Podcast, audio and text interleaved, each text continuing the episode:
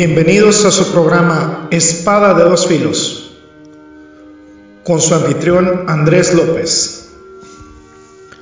Un espacio para la sana doctrina.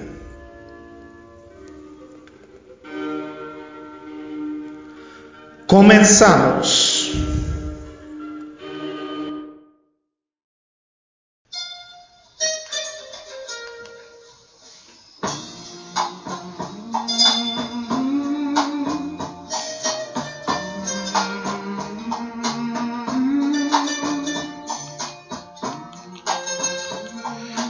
¿Qué tal? ¿Qué tal? Mis amigos, nuevamente aquí con mucho gusto, con mucha, mucho placer, eh, una gran bendición volver a estar con ustedes en un nuevo programa, en una nueva emisión de Espada de dos filos. Después de haber tenido un tiempo, pues, de recogimiento familiar, de fiestas decembrinas, de pues toda la agitación que significa el final de año.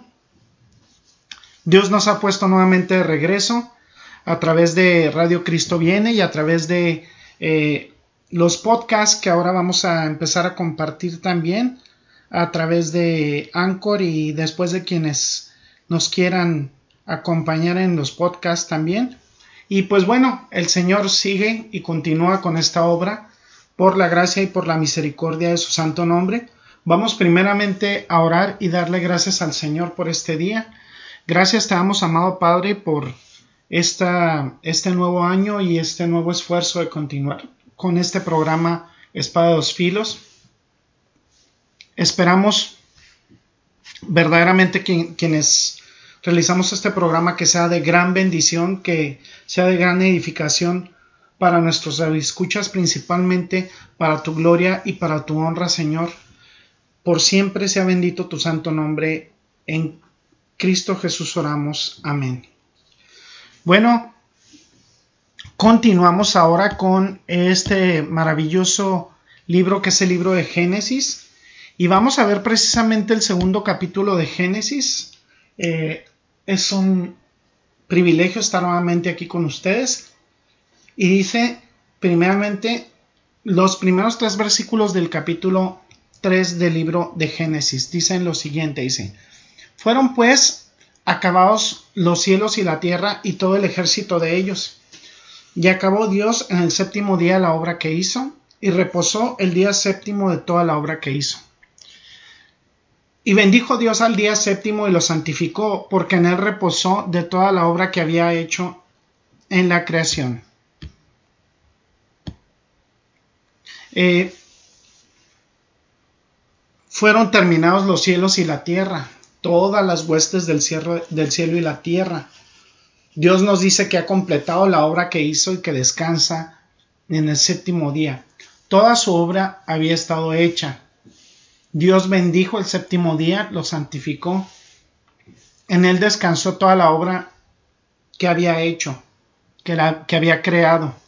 Dios no descansó porque estuviera fatigado y eso lo vamos a, ver un poquito más adelante. Este relato inicial se desarrolla en el capítulo 1, como habíamos visto, y proporciona muchos más detalles. Esos detalles, a saber la creación del hombre, se amplían sucesivamente en el capítulo 2.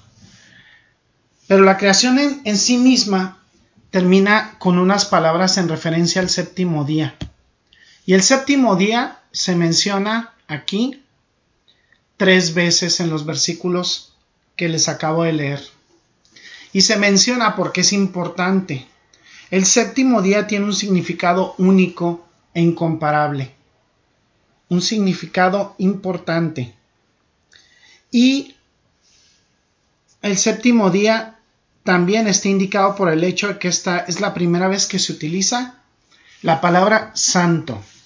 La palabra santo, que es la palabra Godesh en hebreo, y esto significa, hay quienes dicen que tiene la raíz de Godesh, que es eh, la forma, una de las derivaciones de una palabra que es Gadash, que significa raíz. O sea, En este caso significa ser cortado o separado. Y la santidad, Kedusha o Kadosh, es la elevación o exaltación por encima del, del nivel habitual. Es decir, podemos considerar que es un día apartado o separado de los demás y es elevado, es un día elevado o exaltado.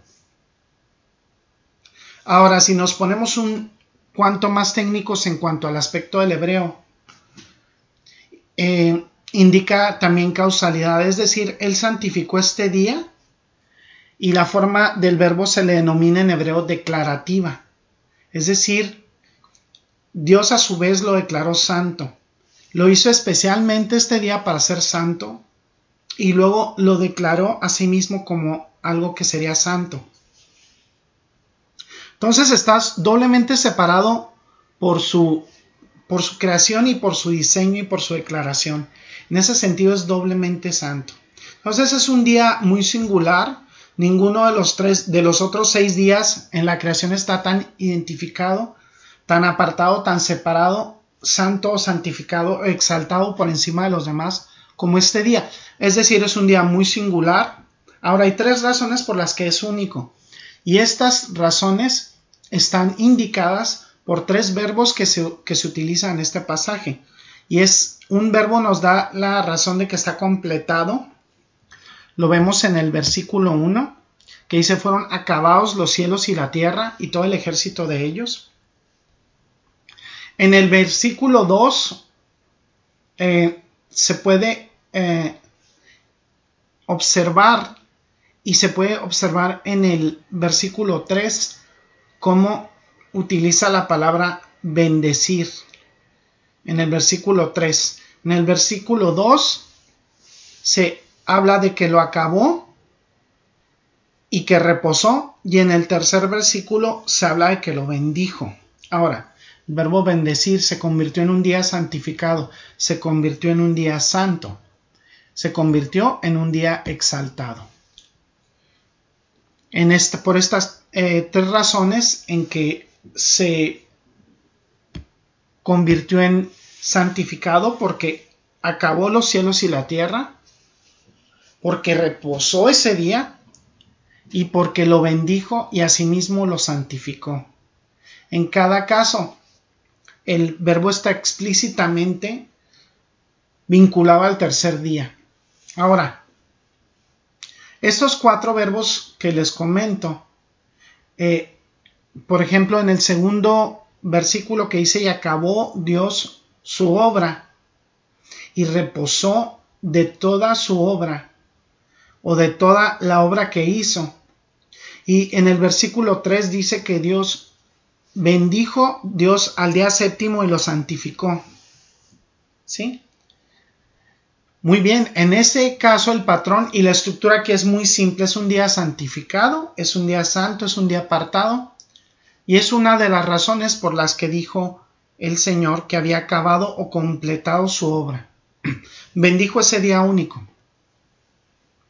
Ahora podemos observar estos verbos y el primero dice que, fueron acabados los cielos y la tierra.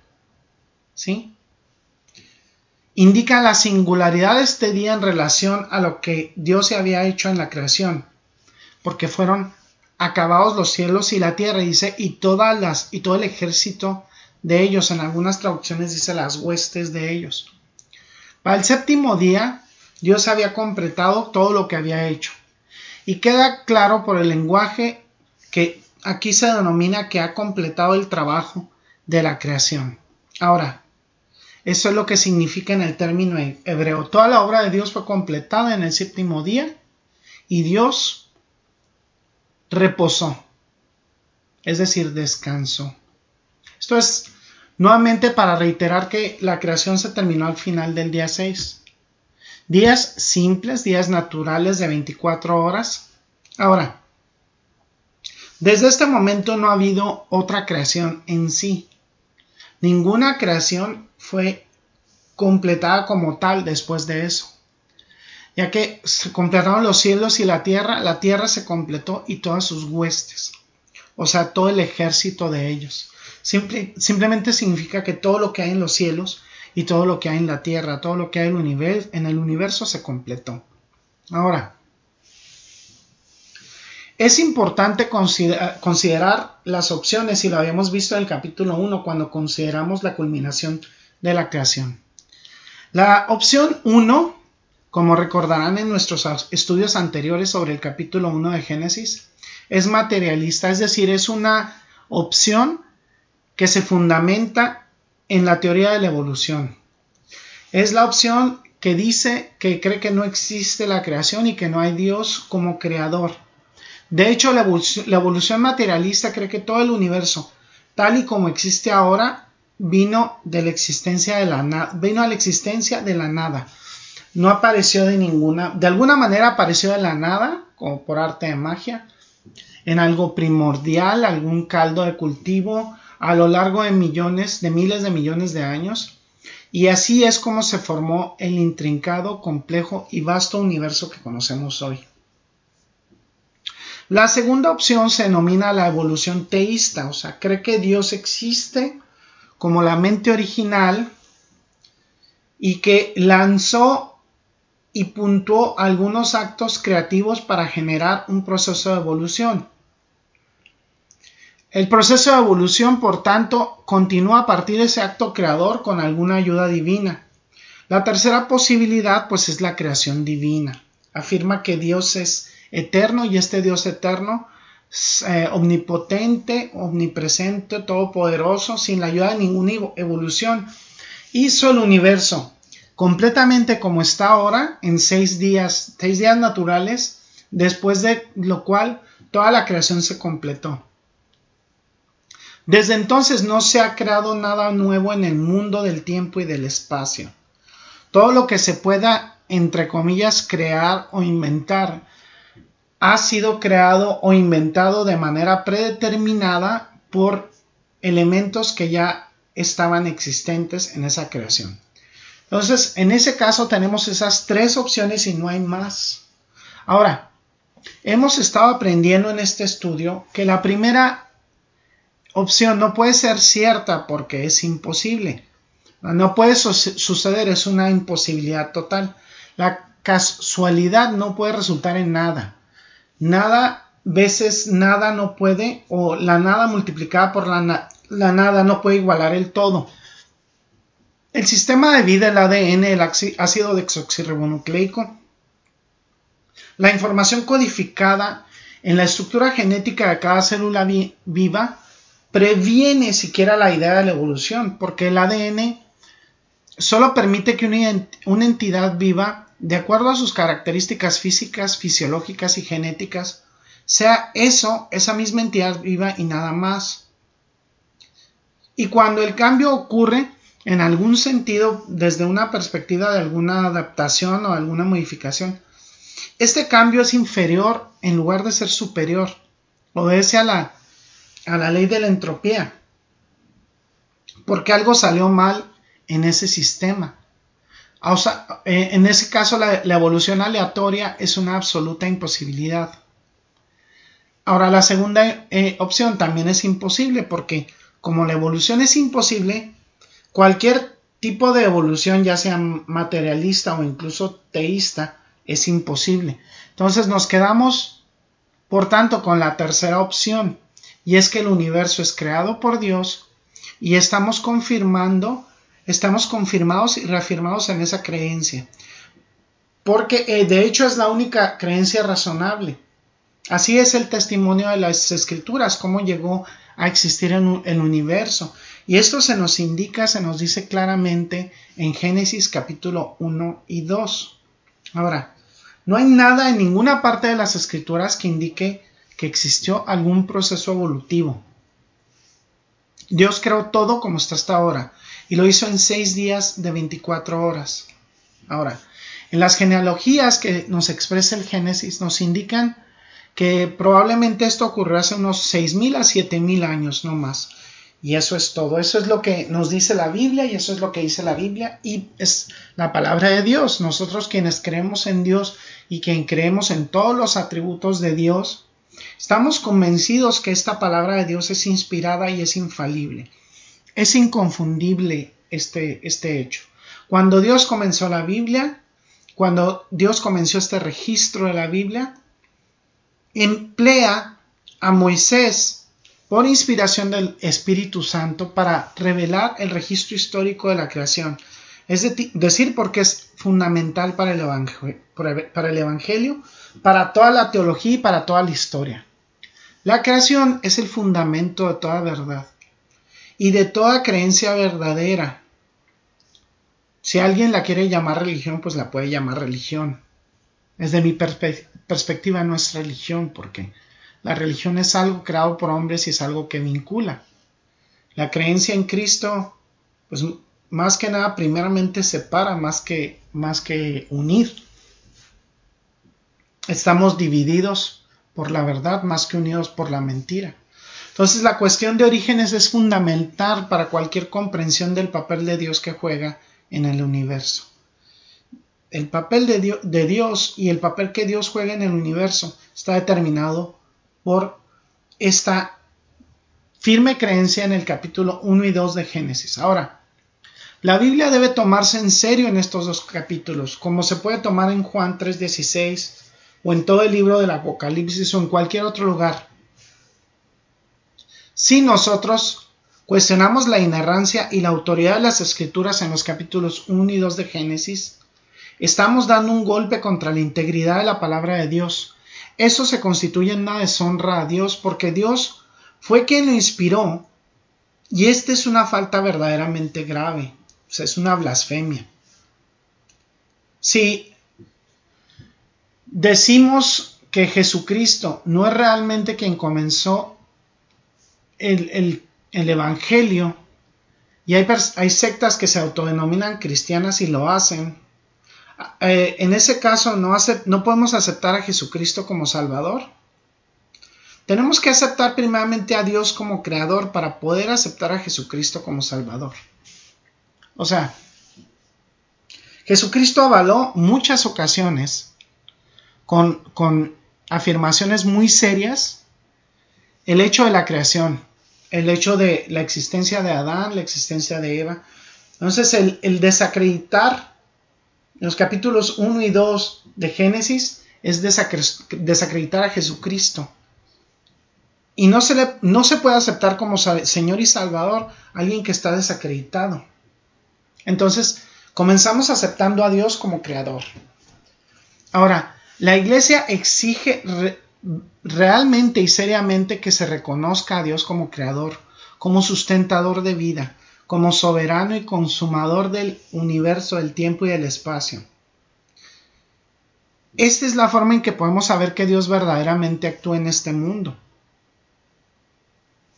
Somos seres vivientes creados por Dios y responsables delante de este Dios que es creador, sustentador, soberano y consumador del universo, somos responsables delante de Él.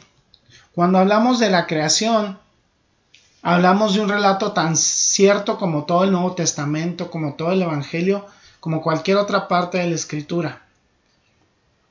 De esa manera podemos determinar que estamos conscientes bajo la autoridad soberana de Dios y quienes no aceptan eso pues tienen un enfoque totalmente diferente de la escritura. Ahora, sabemos que la ciencia nunca ha encontrado ni una pizca de evidencia respecto a que algo haya evolucionado. En el registro de Génesis no se da ningún indicio de que exista alguna evidencia de que algo evolucionó. Entonces, llegamos a este punto de Génesis donde afirmamos lo que dice, que Dios completó el cielo en seis días de 24 horas probablemente hace unos 6.000 a 7.000 años. Entonces, cuando se llega al día 7 de esa semana original, toda la creación ha cesado. Si alguien cree en la evolución, si usted cree en la evolución, incluso la evolución teísta, tiene que creer que las cosas entonces persisten evolucionando. Porque la evolución se presenta como un proceso progresivo no como un proceso que se detiene. Por tanto, si usted cree en la evolución y dice creer en la Biblia, está en una directa contradicción a esta declaración que se establece en el capítulo 1 y 2 de que los cielos y la tierra y todo lo que ocupan se concretó en seis días de 24 horas. Todas sus huestes, todos sus ejércitos. Entonces recordamos que el primer día Dios creó la luz, el segundo el agua y el firmamento, el tercer día la tierra seca, el cuarto día el sol, la luna y las estrellas, el quinto día los peces, los pájaros, el día seis los animales terrestres y el hombre.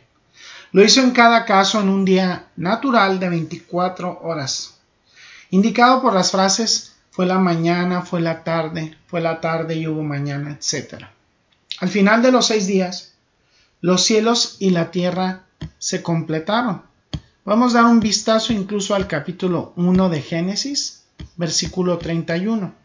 Fíjense bien cómo dice. Os invito a leerlos. Dijo, y vio Dios todo lo que había hecho, y aquí que era bueno en gran manera, y fue la tarde y la mañana del día sexto. Este es el sello final de la aprobación de Dios, su creación completa. Fue la creación terminada, estaba completa, y Él dijo que era muy buena. Entonces, por tanto, podemos asumir que no le faltaba nada. Muy bien, entonces aquí vamos a dejar hasta ahorita este, esta parte del estudio. Amados eh, radioescuchas, y específicamente te hablo a ti, amado radioescucha, que, que tienes la bendición de escucharnos y Dios te ha traído aquí por una razón poderosa y es la razón poderosa de que Él quiere que le conozcas. Él quiere que lo conozcas porque dice que Dios quiere que todos procedamos a arrepentimiento. Y es importante proceder a arrepentimiento porque el destino de quien no acepte a Jesucristo como su único y suficiente Señor y Salvador es la condenación eterna, el infierno. Entonces, hoy es el día de salvación. ¿Cómo puedes aceptar a Jesucristo en tu corazón como tu único y suficiente Señor y Salvador? Primeramente tienes que reconocer que eres un pecador, que has desobedecido a Dios y que no puedes tener la salvación por tus propios méritos, que necesitas de Él.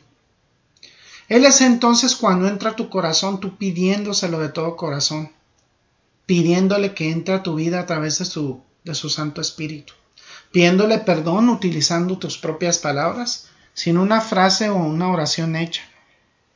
Tú pídele perdón en tus propias palabras, arrepiéntete de tu estilo de vida, decide servirle como Señor y Salvador, lee tu Biblia, busca una congregación que tenga sana doctrina de manera física, si no te es posible de manera virtual.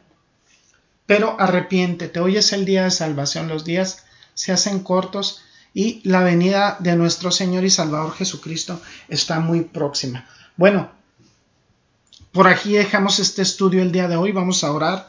Gracias, amado Padre, te damos por este estudio porque sabemos que tú eres el Dios creador, el Dios que creó los cielos y la tierra y todo lo que existe en ello.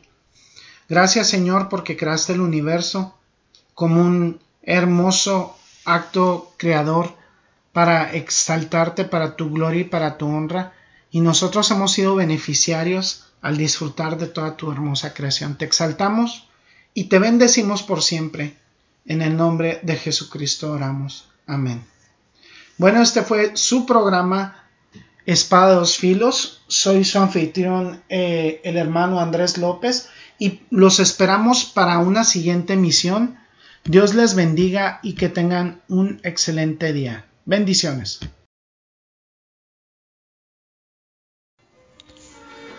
Gracias por su amable atención. Lo esperamos en la próxima emisión de Espada de dos Filos. Dios los bendiga.